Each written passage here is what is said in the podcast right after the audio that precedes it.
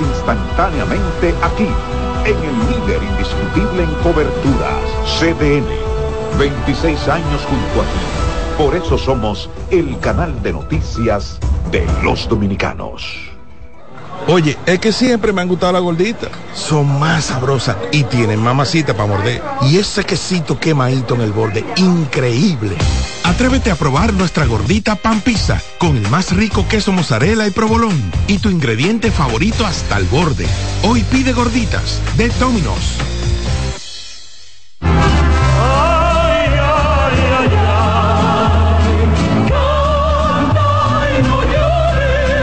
La vida pasa cantando. Canta, si aliviar quieres tu dolor. Cada domingo le invitamos a escuchar La vida pasa cantando, un programa de Logomarca y CDN Radio. Para cantar canciones como esta. La vida pasa cantando por esta emisora los domingos a partir de las 10 de la mañana. Con Lorenzo Gómez Marín. Cantando me iré, silbando me iré, cantando lejos me consolaré. En CDN Radio, la hora 10 de la mañana. Por CDN 92.5 presentamos La Voz de la Fiscalía, un dinámico espacio de interacción permanente entre la Fiscalía del Distrito Nacional y la ciudadanía. La Voz de la Fiscalía, innovación, fortaleza, coherencia. La Voz de la Fiscalía.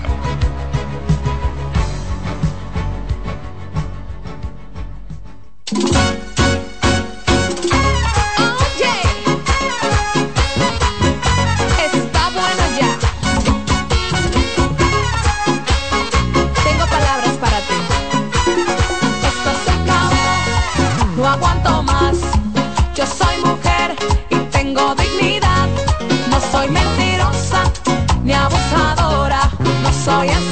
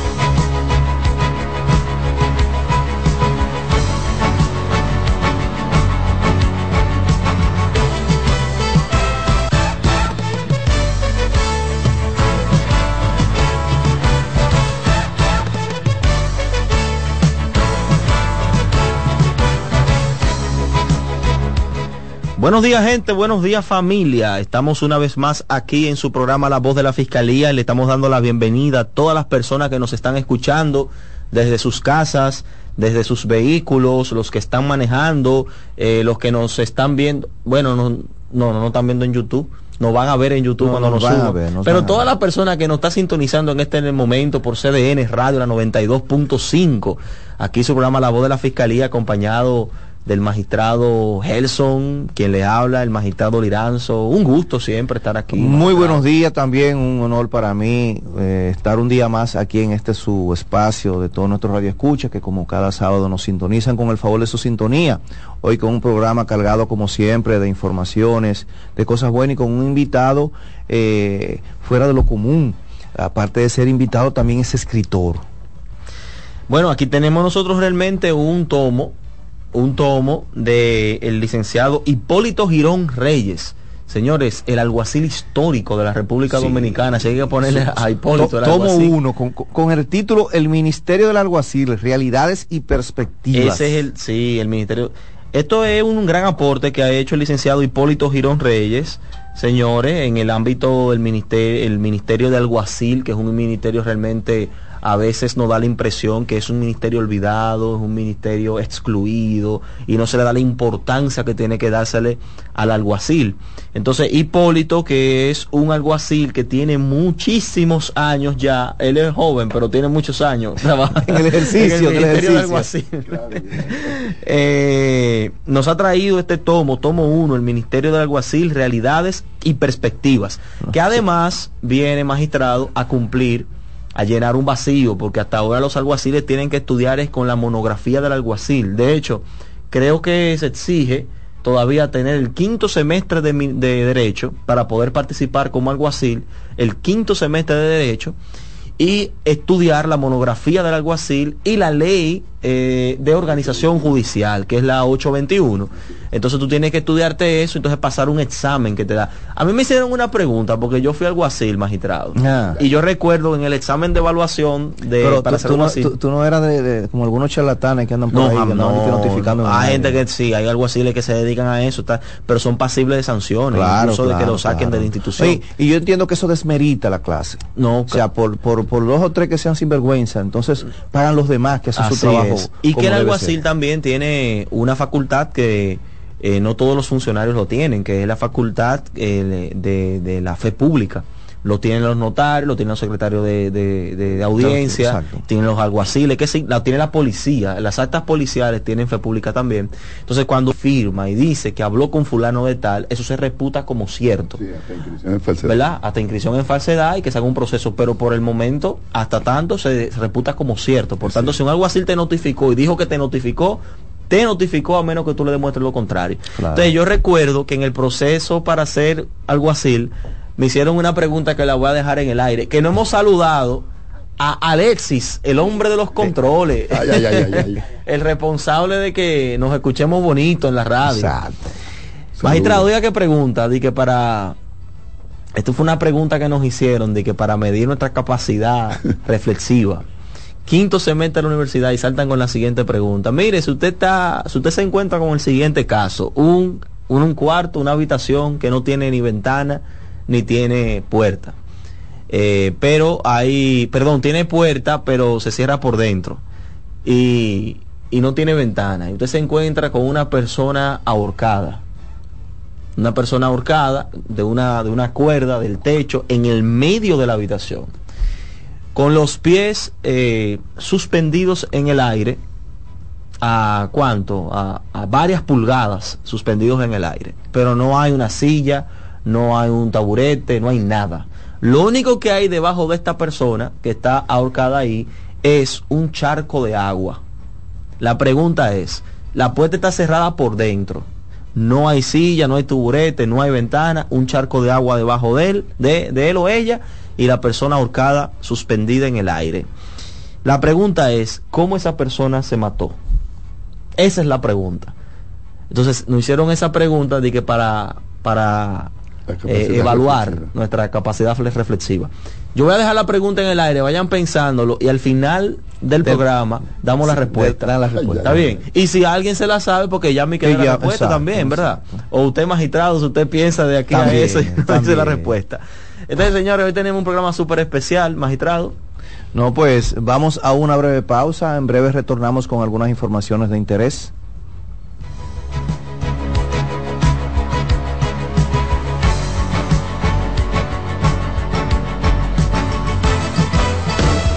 Estás en sintonía con CDN Radio.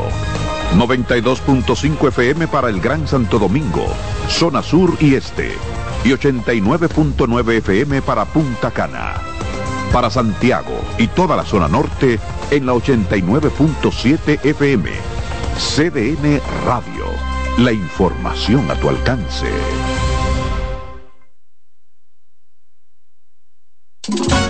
Hola linda, ¿cómo tú te llamas? Tú siempre pasas por aquí. Vamos a dar una vueltica, la vamos a pasar muy bien y tú puedes pedirme lo que tú quieras, princesa. Aunque algunos hombres ven a una mujer, una niña siempre es una niña. No hay excusas. Pagarle por sexo con dinero o regalos es un delito. Denúncialo. 1-809-200-7393. Terminemos con la explotación sexual de niños, niñas y adolescentes. Un mensaje de esta emisora, la Procuraduría General de la República y UNICEF. ¿Sabías que mantener un embarazo producto de una violación, incesto o cuando la vida de la mujer está en peligro es una violación del derecho a una vida digna? Tus derechos sexuales y derechos reproductivos son derechos humanos. Conoce, actúa y exige. Cuando creas que algo dentro de ti te ordena que golpees a una mujer, detente, piensa y sobre todo, actúa sobre la base de que ese algo es tuyo y que por tanto lo puedes controlar. No hay nada fuera de ti que lleve a la violencia, todo está en tu decisión. Decídete por darle a la mujer un espacio donde por su dignidad y tu gran ayuda se sienta protegida. Hombre dominicano, respeta el derecho de la mujer a vivir libre de violencia. Tu masculinidad es un gran poder para construir el buen trato. Mano a mano por una masculinidad sin violencia. Un mensaje del Centro de Intervención Conductual para Hombres de la Fiscalía del Distrito. Tengo derecho a vivir en paz. Soy capaz de tomar mis propias decisiones. Nadie tiene que elegir por mí. Tengo derecho a vivir sin violencia. Rompe el silencio. Llámanos. Línea Vida 809-200-1202.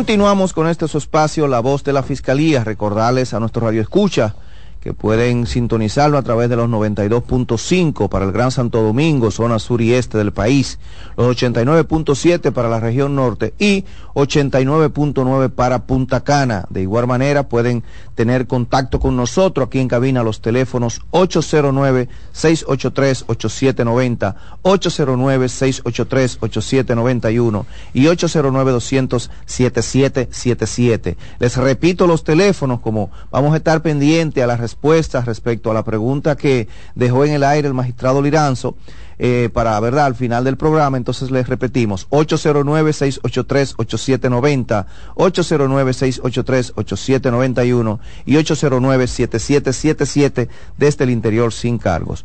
Como le habíamos dicho antes de irnos a la pausa, tenemos unas informaciones de interés de lo transcurrido en esta semana. Es que el Ministerio Público apelará a la medida de coerción impuesta a Tecachi vinculado a hechos de violencia de género. El Ministerio Público informó este jueves que apelará a la medida de coerción impuesta por la jueza Fátima Veloz de la Oficina Judicial de Servicios de Atención Permanente del Distrito Nacional al rapero estadounidense Daniel Hernández, mejor conocido como Tecachi o 69, quien es implicado en hechos de violencia de género e intrafamiliar. La fiscal titular del Distrito Nacional, Rosalba Ramos, dijo que procederán con la apelación de la decisión porque se realizó una aplicación errónea de la norma y el peligro que corre la víctima al no imponérsele la medida preventiva privativa de libertad que solicitó el Ministerio Público por los hechos cometidos contra su pareja. La también cantante urbana Georgina Guillermo Díaz, conocida como Yailin la más viral, y su madre Wanda Díaz Núñez. Indicó que la juez vulneró el derecho de la víctima, la señora Wanda Díaz Núñez, de ser escuchada. Ella, la señora Wanda Díaz Núñez, presentó una constancia médica de que no podía estar presente y solicitamos, en virtud de que este reglamento, que, este reglamento que se escuchara por las herramientas electrónicas que el tribunal considerara pertinente y no lo acogió. La jueza, vulnerando el derecho de la víctima, explicó la fiscal Rosalba Ramos.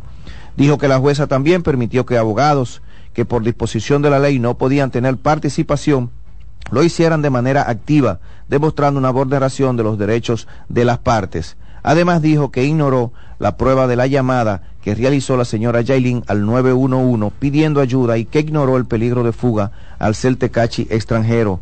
La fiscal Rosalba Ramos también indicó que se ignoró la prueba aportada de un celular que se le ocupó al señor Tecachi en la cerda, con el cual estaba amedrentando a los testigos y obstaculizando la investigación.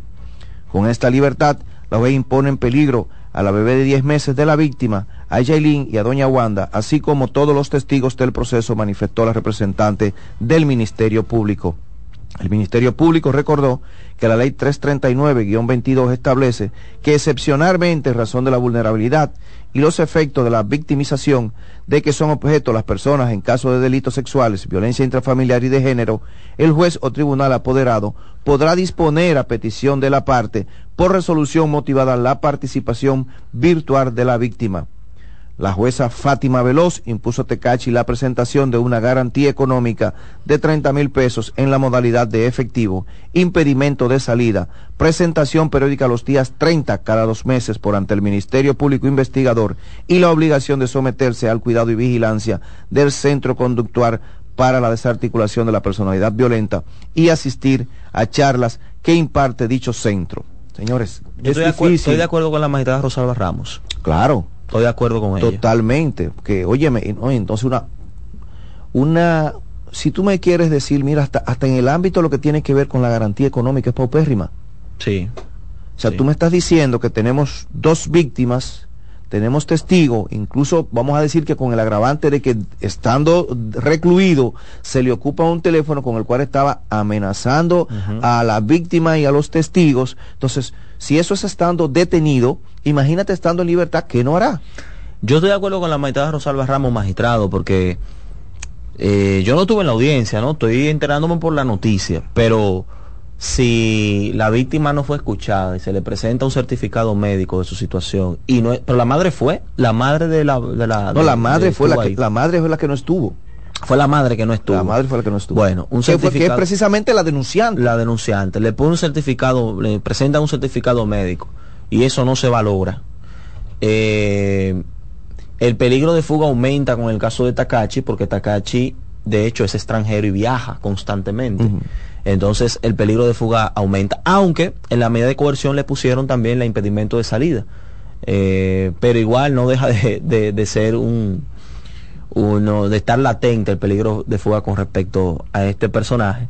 Entonces, las consideraciones del Ministerio Público eh, explicadas por la magistrada Rosalba Ramos son correctas, pero tampoco fue que él salió en libertad. Él está ahora sometido a un proceso eh, penal con una, con una medida de coerción impuesta. Eh, y el proceso sigue, porque hay gente que piensa que porque no lo no dejaron preso, pues es que lo soltaron. No, claro. Eh, el proceso sigue, sigue normal como, como, como seguiría aunque estuviera en prisión preventiva. Exacto. Entonces eso es importante. Bueno, señores, también hay una, una información importante, eh, reciente, precisamente ahora de finales de semana, y fue la designación de un nuevo director del INASIF. La antropóloga forense Sonia Lebrón fue seleccionada como nueva directora del Instituto Nacional de Ciencias Forenses INASIF, según informó el viernes precisamente la Procuraduría General de la República.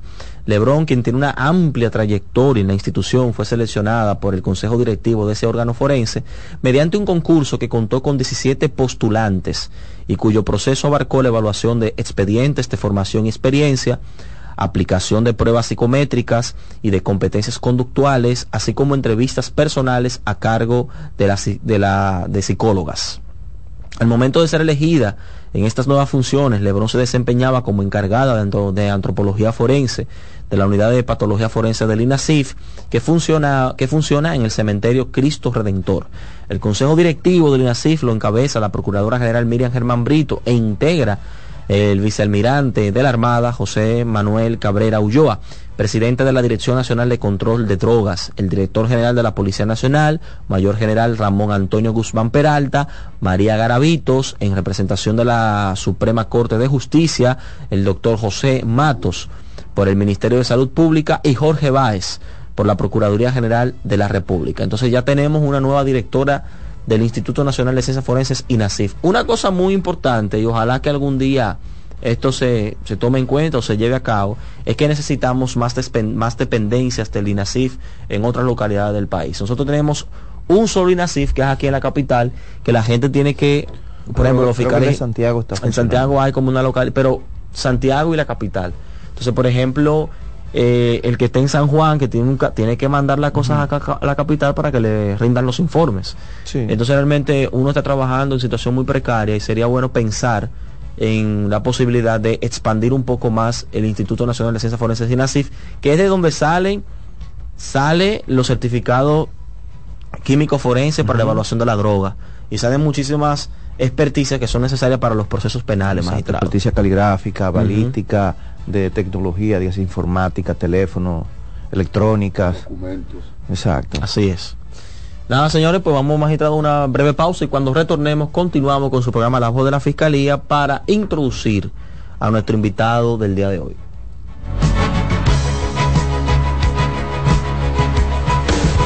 Estás en sintonía con CDN Radio. 92.5 FM para el Gran Santo Domingo, zona sur y este. Y 89.9 FM para Punta Cana. Para Santiago y toda la zona norte en la 89.7 FM. CDN Radio. La información a tu alcance. El abuso sexual destruye vidas. Ocultarlo también. Denúncialo. Llámanos. Línea Vida 809-200-1202. La violencia comienza con un pensamiento, el pensamiento que nos hace creer que merecemos un trato especial de las mujeres, el mismo que muchas veces les negamos en cuanto a afecto, cariño, atenciones y sobre todo equidad. El principio de ofrecer aquello que deseamos recibir es el punto de partida para construir relaciones saludables con las mujeres. Hombre dominicano, respeta el derecho de la mujer a vivir libre de violencia. Tu masculinidad es un gran poder para construir el buen trato. Mano a mano, por una masculinidad sin violencia. Un mensaje del Centro de Intervención Conductual para Hombres de la Fiscalía del Distrito. ¿Sabías que tienes derecho a disfrutar de relaciones sexuales independientemente de tu estado civil y sin miedo a un embarazo o infecciones de transmisión sexual, tus derechos sexuales y derechos reproductivos son derechos humanos. Conoce, actúa y exige.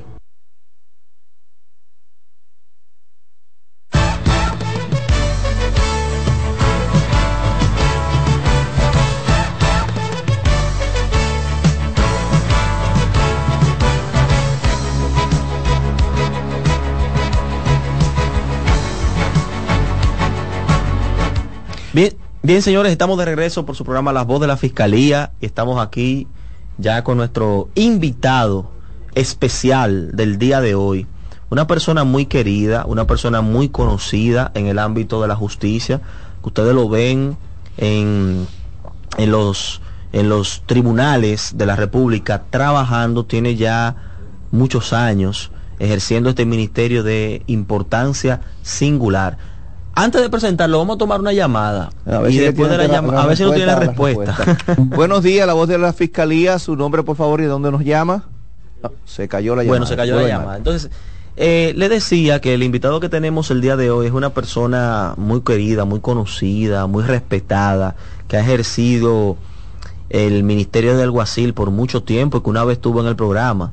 Eh, actualmente es el presidente de la Asociación Dominicana de Alguaciles. Nos estamos refiriendo al licenciado eh, Hipólito Girón. Girón, ¿qué tiempo tú tienes como alguacil, por cierto? Bienvenido, Bien, bienvenido bien. al Bueno, al primeramente quiero darle las gracias a ustedes que nos invitan a este espacio tan visto eh, y tan escuchado a través de las ondas de radio y de las redes sociales. Primeramente, nosotros hemos venido trabajando desde la asociación, como ya se decía en la introducción, y ya desde el año 2002 nosotros estamos ejerciendo la labor ejerciendo la- el Ministerio de Alguacil del- de- desde el 2002. Así es. Óyeme, pero eso es mucho tiempo. Estamos hablando de estamos hablando de 22 años. Yo lo conocí, yo conocí a Girón cuando yo litigaba. Y fue en el cuarto, cuarto colegiado, fue, ¿verdad? Sí. Acuérdate que el cuarto colegiado, ahí era que funcionaba lo que era la duodécima sala Ajá. y la undécima sala. Y se refundió cuando en la época de la entrada del Código Penal, eh, del Código Procesal Penal, Sí. se entró... Pero Girón, una pregunta. ¿Y qué tiempo tú tienes como presidente de la Asociación de Alguaciles? Mira, yo entré como alguacil en el 2002. Entré- me inscribí en la asociación eh, de manera activa en el año 2003.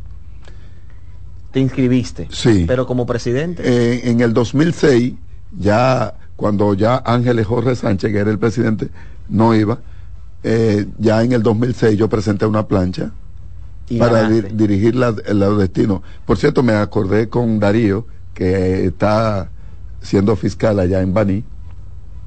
El Ángel Darío Fabal. Ángel Darío Tremendo litigante que Sí. es fiscal titular y, de Baní. y- y me dio una anécdota de que Hipólito, yo me acuerdo cuando yo asistí a su juramentación como presidente, en mi condición de representante del magistrado titular de la provincia. Oye, oye eso. Y- Pero entonces, ¿tú estás desde cuándo como presidente? Bueno, yo entré en el 2006, eh, en el 2016 salí en un periodo que abarcó dos años y luego por una situación en la que nosotros tuvimos que entrar para seguir haciendo las actuaciones procesales que demandaban y que todavía siguen vigentes, entramos a la asociación con un equipo que Pero no me respondió la pregunta. me acompaña. ¿Que ¿Cuánto tiempo tú tienes como alguacil? Hipólito, es la pregunta. Bueno, desde el 2002. Y como presidente de la ADA, entramos desde el 2000. como presidente, perdón, sí. Sí, porque ahí es que voy. Desde el 2018 a la fecha. Desde el 2018. Ah, pero tú eres un Trujillo ahí. No, nosotros Tú tienes hemos... que, tú tienes que, tú No, tienes no, que no, el principio de alternabilidad. Es que lo Es que- quieren, lo es que- quieren. es que en los procesos nosotros hemos dicho, en los estatutos de la asociación están varias facetas y cuando tú estás trabajando en una institución que prácticamente está en su fase formativa, porque yo te voy a decir una cosa, Los estatutos permiten la reelección. Sí, la, la- la idea con esta situación es que nosotros en la asociación tenemos la oportunidad de darle eh, a las personas la oportunidad de que vengan. Pero no es lo mismo cuando tú estás ah, trabajando en una institución que no percibe fondos, que no tiene la oportunidad, Pero los alguaciles forman parte del Poder Judicial. forman parte del Poder Judicial. es bien un del funcionario del Es Poder un Judicial. funcionario, pero no es obligatorio a que tú seas miembro de la asociación. No, no es ¿Y perciben fondos del Poder Judicial la asociación? No, no, nosotros sí solicitamos a la- al Poder Judicial su colaboración. Por ejemplo, nosotros dimos el primer Congreso Internacional de Oficiales Judiciales con el presidente internacional que vino acá y eso lo hicimos en las facilidades de la Escuela de la Judicatura. Polito, yo quiero hacerte la primera pregunta formal, porque hasta ahora lo que hemos estado es sentando las bases. Sí. Hipólito, yo tuve una experiencia muy desagradable cuando yo fui alguacil. Yo fui alguacil, entré como alguacil en mi quinto semestre de Derecho, cuando estaba estudiando Derecho. Dejé de ser alguacil cuando me gradué. Me dice abogado, tú sabes que eso pasa. Sí. Hay alguaciles que no, hay alguaciles que se gradúan y siguen siendo alguaciles. Por ejemplo, yo me gradué y sigo siendo Sí, algo así. porque oiga que lo que no todo el mundo o- algo importante para que la gente sepa ser abogado no es lo mismo que ser licenciado en derecho tú No, puedes ser no, no, licenciado en derecho Eso es así. pero como licenciado de derecho tú puedes ser juez fiscal eh, ser abo- a ejercer como abogado Así defensor es. público porque el, el licen- licenciado en derecho es el título El- que te va a abrir las puertas para ejercer como tú como Como tú entiendas, como el derecho o te lo, la rama corre- que te lo- te Correctamente. te- ayude entonces, hay gente que se gradúa de derecho, a- a- tiene el título, incluso hasta hacen posgrados, Sí. y siguen ejerciendo como alguacil. una maestría. Pero porque, ¿por qué? Porque si tú eres alguacil ordinario y tú tienes una cartera de cliente importante, tú ganas más fácil, fácilmente ganas más que un abogado, porque tú en cualquier embargo haces un dinero o en cualquier desalojo. Entonces, ¿qué ocurre? Yo no tuve esa suerte. Yo era alguacil ordinario. Que tú vas a explicar ahora lo que es un alguacil ordinario y un alguacil de estrados. Y que fui de ordinario. ¿verdad? Y tú fuiste ordinario, ahora eres de estrados. Sí, ahora soy bueno, de estrados. Yo fui alguacil ordinario de en el ámbito de tránsito, en el tribunal de tránsito. Y a mí me llenaban de notificaciones de oficio que en ese tiempo no se pagaban. Entonces yo tenía que hacer 200, 300 notificaciones sin percibir un peso. A mí me estaba llevando San Quintín. ¿Usted sabe quién es San Quintín? Me imagino, me imagino Pero, la pero entonces hay una pregunta. ¿El Ministerio de Alguacil es gratuito? No, el, es, el ordinario. El de estrados gana un, un- un Un salario. El ordinario 18 no. ¿Cuánto? ¿De 18 mil? 26 mil. 26, ah, en ese tiempo eran 18. Pregunto. No, pero yo entré cuando se pagaba 3.400. Cuando se, ok, pregunto, pregunto. ¿Ha cambiado eso? Las, o- las, o- las, las notificaciones de oficio se están pagando o no se están pagando, si se están pagando, cuánto se están pagando. ¿Y qué visión tiene, por ejemplo, la Asociación de Alguaciles para eh, mejorarle la, la vida a los alguaciles ordinarios? Excelente. Miren, esta pregunta me permite a mí aclarar una serie de temas que están por allá en el aire. Nosotros, eh, como vamos a hablar del alguacil en la República, eh, en el sistema de justicia dominicano, nosotros tenemos que hacer ese introito que nos permiten ustedes, porque Recuerden que el alguacil es un funcionario de la justicia que está acreditado para ejecutar lo que son las decisiones de los tribunales y hacer las, notificaciones las notificaciones regulares que recibe de las partes y del tribunal al que también pertenece. Esto permite, en una manera franca, conforme a la ley 821, que data del año 1927, no se sorprenda, en esa ley tenemos ocho o siete artículos que tratan sobre la labor de los alguaciles de manera eh, pujante, que es del artículo 81 hasta el artículo 87. Sin embargo, como nosotros tenemos un derecho derivado del derecho francés, nosotros esos códigos datan de los décadas de 1800 y tanto. El código napoleónico. Sí. Sin embargo, al venir a- ahora a nuestro país y adecuarse y de hacerse las traducciones, nosotros hemos visto cómo el alguacil ha ido desempeñando una función y dentro de las funciones que realiza, con una ley que data del año 1927, eh, hemos hecho algunos aportes para que se cambien algunas situaciones. Gracias a la labor de conjunto y de armonía que hemos llevado con la actual Suprema Corte de Justicia, llevándole el procedimiento de lo que está pasando, las citaciones, tanto de oficio, antes se pagaban a un monto de 50 pesos. Luego fueron elevadas a 70 pesos. En la actualidad, nosotros hemos hecho algunos eh, aportes y se han hecho algunos ajustes a través de la dirección de carrera del Poder Judicial para que se paguen a 140. Y si se hace dentro de las 24 o 48 horas, se pagan a 200 pesos, lo que indica que cada alguacil que me está escuchando en este momento y tiene alguna dificultad, recientemente nosotros estuvimos en una reunión con el, el director de carrera judicial por instrucciones del señor presidente, que nos hagan llegar donde hay alguna situación que no se están pagando porque nosotros estamos entendiendo que esa es ¿Qué una de las mejores. bueno, si no se están pagando por algunas situaciones, porque a veces yo le doy 200 o 300 citas en un periodo a una persona y puede ser que haya muchos que no vayan a los centros de citaciones, a ese no se le está dando y quizá no está recibiendo el incentivo eh, que envía la Suprema. Recuerda que, O sea que para darle, las, para darle las notificaciones tienen que ir al centro. al centro de citaciones que está acreditado para eso y se hace un reporte para el pago de esas notificaciones. Y eso ha bajado. Recuerdo que en una oportunidad nosotros llegamos a la dirección de carrera y los montos para el pago de las notificaciones estaban bien altos. O sea, en un escritorio habían muchos reportes que no se habían, sin embargo, ahora que no se- se habían despachado. que no se habían despachado, a veces por la firma, a veces por algunas cuestiones que no había llegado, a veces porque el alguacil no firma el reporte, a veces porque el monto que tiene no coincide tanto en letra como en número y auditoría y los departamentos financieros eh, tenían algunas cuestiones que se han ido ajustando. Por tanto, yo hago un llamado a esos alguaciles que están acreditados, a esos centros de citaciones, que exijan a través de los diferentes centros de citaciones esas mejoras constantes y también a través de las acciones que está llevando a cabo el Consejo del Poder Judicial en ahora mismo en diciembre pasado se votó una resolución para que se le entregue un bono de navideño a los alguaciles que también producto de esas notificaciones A todos los alguaciles. no no no a O los que a los- cumplen porque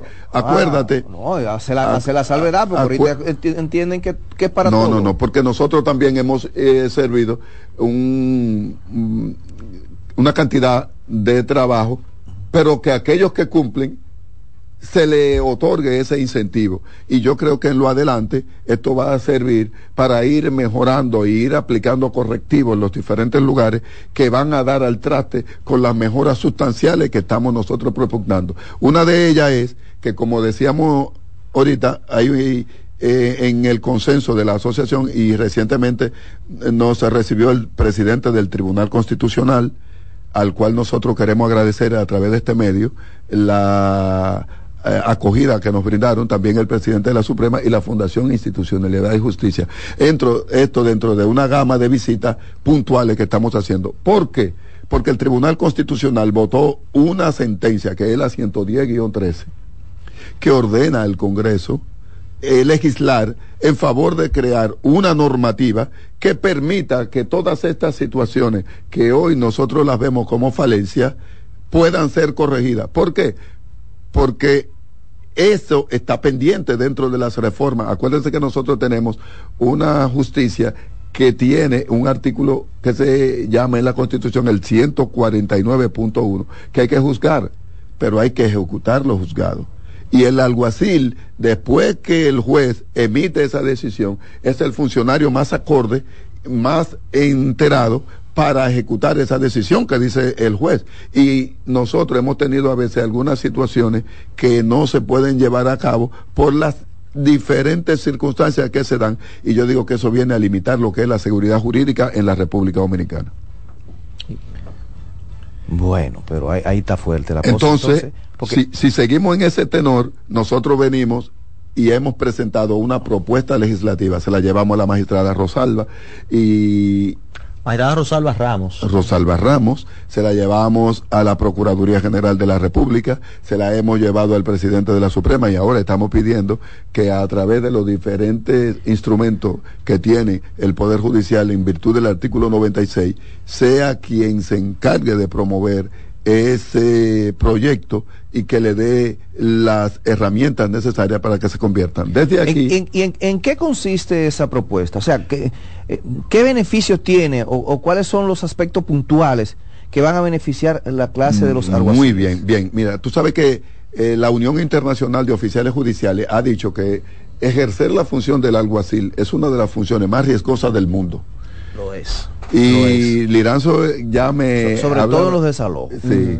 Entonces, en medio de todas estas situaciones, tenemos el 65% de nuestros alguaciles que son ordinarios.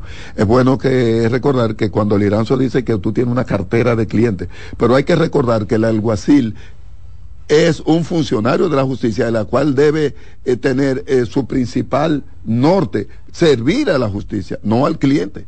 aunque el cliente sea que me paga. Por eso yo digo que quien manda paga. Entonces, tú no puedes ejercer una función de independencia cuando el que te paga es que te está enviando. Por eso yo veo como un buen... Entonces, tú, eres, tú, tú abogas por que el, porque paguen un salario a los a alguaciles. todos A todo el de manera general y que sean incluidos dentro de lo que el aspecto de la seguridad social, de los riesgos laborales que se cubran, de que tú no tengas que vivir de, de, de la chepa, que si yo hice 10 de la notificaciones chiripa, porque es que una, un- una, una notificación, señores, es una chiripa. es una chiripa. Entonces, muchas personas que ya tienen el monopolio de las notificaciones en diferentes instituciones se cargan con una buena partida. Sin embargo, los que están ejerciendo Ah, o sea en el día a día. Hay, al- hay algo así les preferido. Sí. O pero hay algo así de preferido porque si, Magistrado, si- hay alguaciles que están prácticamente contratados, por ejemplo, Sí. en oficinas de abogados o empresas que, por ejemplo, llevan sus tarjetas y lo con- vamos a decir como que lo contratan. Correcto. Y todas las notificaciones que produzca esa empresa o produzca esa, esa, esa, esa firma de abogados, se la dan a ese alguacil y se la pagan. Correctamente. Y así hay alguacil. Y, y incluso el sistema bancario hace eh, cien- Y los bancos tienen sus aguaciles fijos. Y nosotros lo único que estamos diciendo es que debe regularse de manera efectiva para que el alguacil dependa de la justicia. Y Vuelvo no y digo, dependa de la- de- y de no la dependa parte de la privada. parte. Ahora, esto ha encontrado un poquito de resistencia porque todavía no se ha entendido. Ahora, yo entiendo y pongo este ejemplo. ¿Qué pasaría si a los jueces duramos tres meses y no le pagamos y cobran de la sentencia que, que tienen? Entonces, o a los fiscales que estén investigando casos importantes eh, o, no importantes, casos que tengan eh, en la mano y ellos duramos tres meses sin pagarle. ¿Cómo vamos No habrían fiscales. No habría. Que no habrían fiscales. Entonces, eh, no podemos dejar esto a la libre albedrío de que venga Juan Pérez, que sí puede pagar, y que venga Juan Pérez. Por ejemplo, nosotros tenemos ahora una situación Pero que Miró, estamos ¿cuál es la trabajando. diferencia de un alguacil ordinario y un alguacil de estrados? Bien, el alguacil ordinario sí está incluido en la seguridad social, eh, no El está estrado. incluido. El de estrado sí. El de estrado está incluido en la seguridad social, tienen un salario y cobra emolumento. Mientras tanto, el alguacil. ¿Cuánto es el salario del estrado? El de estrado ahora mismo está en 26 y algo. El ordinario no cobra salario, no está incluido en la seguridad social. Y Pero yo, ¿por qué esa distinción? porque desde que se creó la república en el entendido de del trato con el sistema de justicia, el alguacil ordinario, siempre nosotros vivíamos en comuna, éramos todos vecinos, estábamos cerca. Y a- era un prestigio ser alguacil porque tú no notificabas eh, más que en esa vecindad. Y todo estaba cerca, estaba cerca del ayuntamiento, estaba cerca eh, Y se ha quedado fiscalía. así. Y se ha quedado así. Ahora, con los diferentes eh, sistemas que hemos venido, nosotros a- a- para llegar a los Alcarrizos, por ejemplo, o a Santo Domingo Norte, o a Boca Chica, el alguacil del distrito tiene que trasladarse y por lo menos el transporte que va a utilizar debe ser cubierto. ¿Quién paga ese transporte? Entonces eso, ah, entonces eso encarece ¿El alguacil de estrado sea puede que- hacer notificaciones? Claro que sí. Pero entonces los alguaciles pueden hacer notificaciones en cualquier jurisdicción. O sea, no, No. no están delimitados por jurisdicciones o por pueblo. Hay jurisdicciones. Incluso eh, nosotros entendemos que hay tres, cuatro tipos de alguaciles. Está el, de- el alguacil del juzgado de paz ordinario, está el alguacil de primera instancia, está el alguacil de corte y está el alguacil de la Suprema Corte. El alguacil de la Suprema Corte tiene jurisdicción en todas las áreas. Recordemos que nosotros los de primera instancia, en virtud de la resolución 1300, 1008 del, del 2004, el- la Suprema Corte votó una resolución el cual se le designa para que puedan no- eh, notificar en los ámbitos del distrito y la provincia y viceversa. Eso no pasa. Ese es el de corte. El, el de corte puede llegar hasta Monteplata, pero el de primera instancia puede entrar hasta Boca Chica, Santo Domingo Norte, Santo Domingo Oeste y sigue siendo del distrito. Pero acá, Girón, estamos hablando de, de, de hasta de jurisdicción alguacil. Pero Sí. ¿qué es lo que es un alguacil? ¿Qué Un es lo al- que hace un alguacil para que la gente entienda? un alguacil es está acreditado para notificar las acciones judiciales y extrajudiciales y hacer las ejecuciones si producto de un un título ejecutorio. en el ámbito judicial al magistrado Gelson, por ejemplo, de que se presente eh, a una fiscalía determinada, Eso es una yo le puedo mandar una carta. Bueno, eh, yo le decía a una persona que una carta vale como por 10, 10 tú le mandas 10 cartas y el alguacil le lleva una y la del alguacil vale más. Por la fe pública. Por la fe pública. Pero si por ejemplo una audiencia, estamos en una audiencia eh, y yo soy imputado, el magistrado Gerson es la víctima, por ejemplo. Y el magistrado Gerson se cita a las partes a la audiencia. Correcto. ¿Cómo que se hace eso? Eso se Bien. es una carta, venga No, tal no, día, no. una El, ya, ¿cómo eh, es? eh, el alguacil, eh, porque ya de- desde ya hay unos formularios que lo explicamos en el libro que nosotros hemos puesto a disposición de la opinión pública. Pero es un acto de alguacil. Es un acto lleva. de alguacil que, Que se lleva que con unas un formalidades, con unas formalidades, claro que Y un sello. y un sello y todo eso llena unas formalidades que implica lo que es el sello, el, la firma. Y a eso que se refería el magistrado ahorita que decía que hay gente que hace notificaciones Correcto. En, cuanto a la notificación en el aire, yo tengo para decirte que no es lo mismo la notificación de ahora con la notificación de hace mucho, porque nosotros hemos, hemos visto cómo se ha ido eh, tirpando del terreno judicial las acciones de notificaciones eh, en el aire y que han venido a destacar una situación. Señores, ahora cualquier persona tiene lo que se llama un celular y puede dar al trate con la actuación buena o no de un funcionario de la justicia, en este caso del alguacil o el fiscal o cualquiera de los actuantes en el sistema. Y eso pone en evidencia una serie de temas que pueden acarrear disciplinariamente acciones contra los que ejecutan esa acción. Pero yo quiero hacer un llamado con esa, esa situación. Un llamado, usted quiere hacer. Un llamado a los actores del sistema de justicia. Miren, con relación a las notificaciones en el aire, hay una serie de situaciones que se dan producto de la acción que llevan algunos actores que quizás no tienen la ética alta. Y me refiero a que en el proceso civil mucha gente acciona en un proceso. Ese proceso no tiene que ver nada con el sistema de justicia. Esa persona puede ser que tenga acciones de actores que quieran hacer alguna notificación y el sistema no tiene control sobre eso. Entonces yo pienso que debe haber una serie de acciones que permitan que haya un actor vigilante en ese proceso. Y eso debe venir producto de una reforma del procedimiento civil.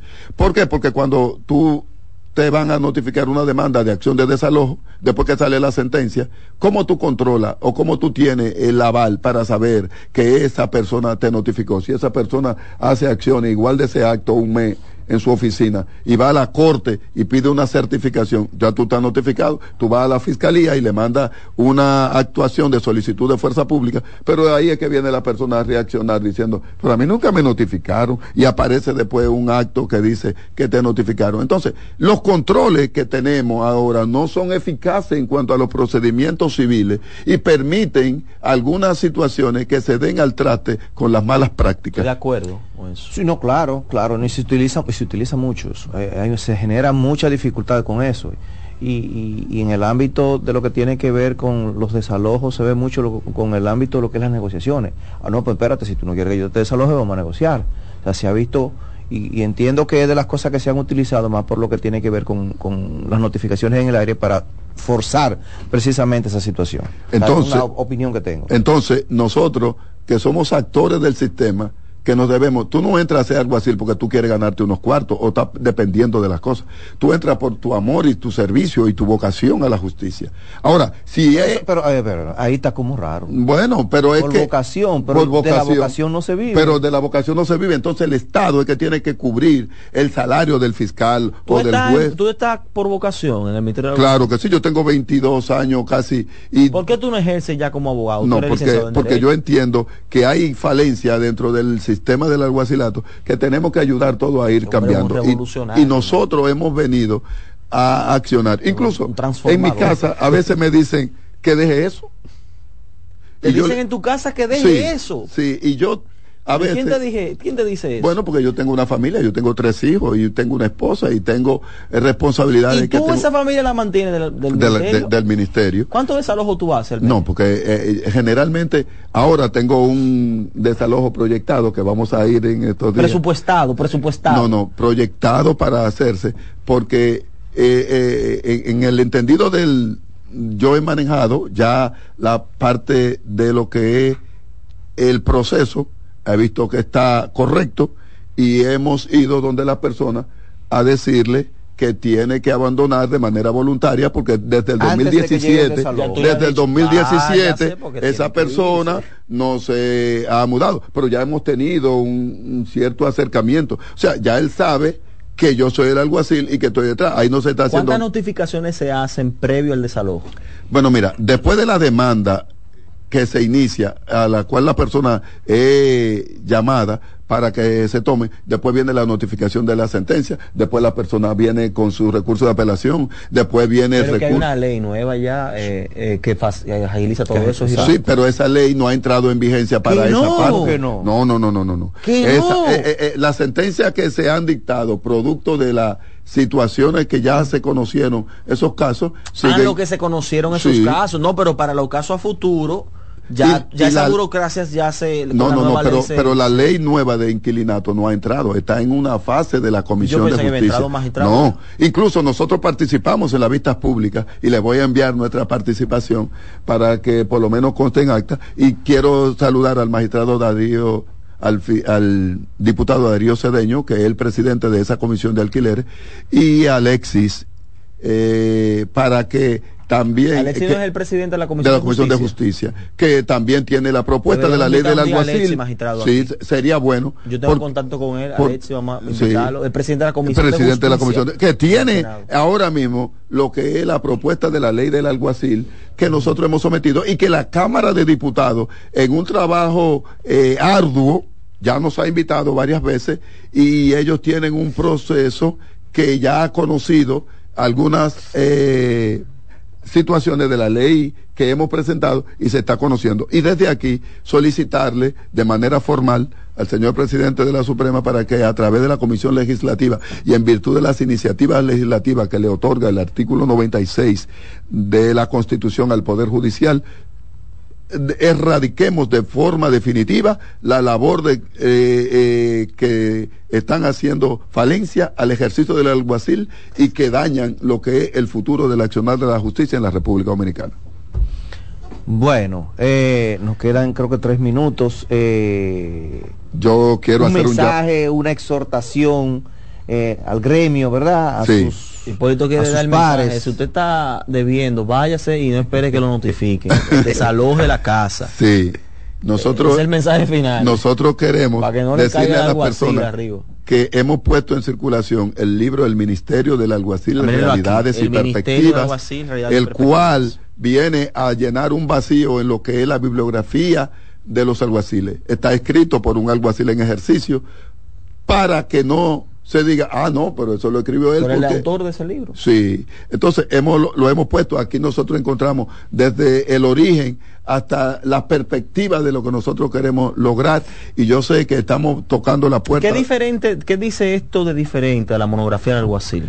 Bueno, ¿Qué, qué enseña esto? La, la- la idea es que la monografía del alguacil data de la década de los 70 y 80, cuando todavía no habían entrado ni siquiera en fase lo que eran las reformas al Código Procesal Penal, ni las que están pendientes en la Constitución del 2010. Por tanto, en esta normativa nosotros presentamos sentencia del constitucional, sentencia del administrativo, eh, hacemos un aval de todo el trabajo que ha venido haciendo, lo que viene a darle el aval. Por ejemplo, en la monografía tiene que el presidente nombra a los alguaciles.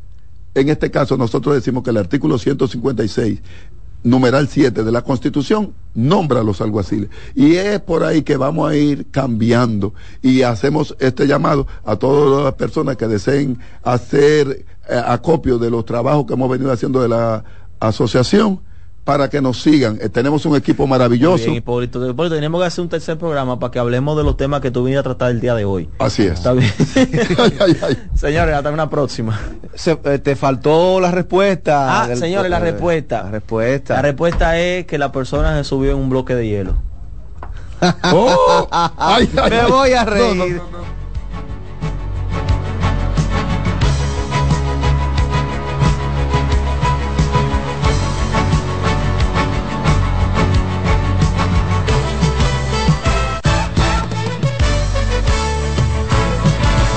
Por CBN 92.5 hemos presentado La Voz de la Fiscalía, un dinámico espacio de interacción permanente entre la Fiscalía del Distrito Nacional y la ciudadanía. La Voz de la Fiscalía, innovación, fortaleza, coherencia, la voz de la Fiscalía. Escuchas CDN Radio, 92.5 Santo Domingo Sur y Este, 89.9 Punta Cana y 89.7 toda la región norte. Lotoloteca tiene dos nuevos ganadores y esta vez reciben cada uno 24 millones 353 mil 388 pesos. Estos ganadores del Lotoloteca hicieron sus jugadas el lunes 26 de junio en el ensanche Ercilia Pepín, municipio San Francisco de Macorís y en Atodamas, provincia San Cristóbal. Lotoloteca, el juego cambió a tu favor. R&R Producciones presenta en Hard Rock Santo Domingo 14 de febrero. José Peñasoso y toda su banda gorda. Con una de las historias más grandes de la música dominicana.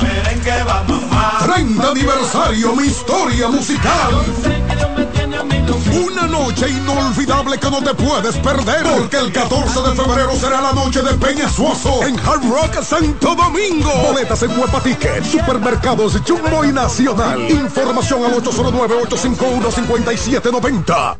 Invita CDN. Los juegos de la NBA están en CDN Deportes. La 78 octava temporada regular de la NBA, que se extiende hasta abril del 2024, así como los playoffs, que comienzan el 20 de abril. Los puedes encontrar en CDN Deportes, la casa de la NBA. CDN Radio tiene el espacio más transparente, plural y profesional de la Radio Nacional. Cada día, los comunicadores más informados analizan el acontecer nacional en La Expresión de la Tarde. Un equipo de periodistas comprometidos a informarte con verticalidad y veracidad. Porque en este país tan pequeño, en este país de Macondo, todo se sabe. La Expresión de la Tarde, de lunes a viernes de 3 a 5 de la tarde por CDN Radio. Alberto Cruz Management presenta Amor y Dolor. Álvaro Torres. Y Luis Vargas. Miércoles 14 de febrero, 9 de la noche, en el Teatro La Fiesta del Hotel Jaragua. Álvaro Torres. Luis Vargas. El concierto oficial de San Valentín. Información 809-218-1635 y albertocruzmanagement.com. Invita CDN. Enterados, un espacio que analiza los hechos nacionales e internacionales y te ofrece todas las informaciones de forma precisa y objetiva. Enterados, comentarios, análisis y orientación. Con los periodistas Albanelli Familia y Wilkin Amador. Todos los sábados de 7 a 9 de la mañana por CDN Radio. Salsa al más alto nivel. Por fin viene por primera vez con su orquesta original desde Puerto Rico, la leyenda Papo Luca y la Sonora Ponceña. Con su concierto rumbo a los 70 años. Sábado 17 de febrero, Teatro La Fiesta del Hotel Jaragua. Compartiendo escenario con la Sonora Ponceña, Michelle El Buenón. Boletas a la venta en Nueva Tickets, Supermercados Nacional y Jumbo. Un evento Valenzuela Producción. En la vida hay amores que nunca todas las voces que cantan al amor. yo la quería más que a mi vida. Todo el romance musical del mundo. Todas las canciones que celebran los más dulces recuerdos. Eso es Colombo en Bolero. Domingo, de 2 a 3 de la tarde por esta emisora. En CDN Radio, la hora 11 de la mañana. Y ahora con nosotros, Mister Deportes, Fran Camilo.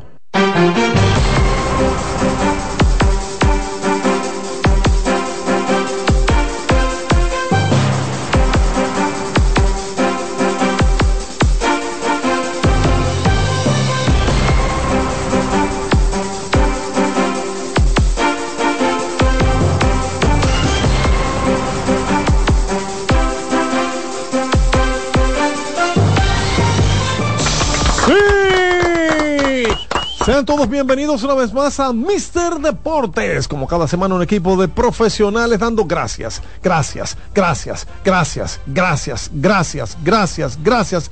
Primero a Dios, antes que cada cosa, y luego a cada uno de ustedes que son los que hacen posible que este programa esté en el aire, ustedes que son nuestra inspiración, ustedes que son para los que trabajamos. Hay cuántas cosas hay que hablar hoy, cuántas cosas hay que contar hoy. Hay gente sufriendo, vestida de azul. Ahí me están preguntando, eh, ¿y cuántos turnos en blanco tiene el señor Hernández? Yo, no quiero dar, yo no quiero ni decir que José González me pregunta eso. Ah, pues, perdón, porque entonces eh, vamos, vamos a quedar mal. José González en sintonía, como siempre. Dios te bendiga, mi querido hermano. Gracias, gracias, gracias, gracias. Tú eres parte de. Ayer, ayer, por decir una de dos, ¿verdad? Eh, el primera base Ramón Hernández eh, se fue de, de 4-0 con el Licey.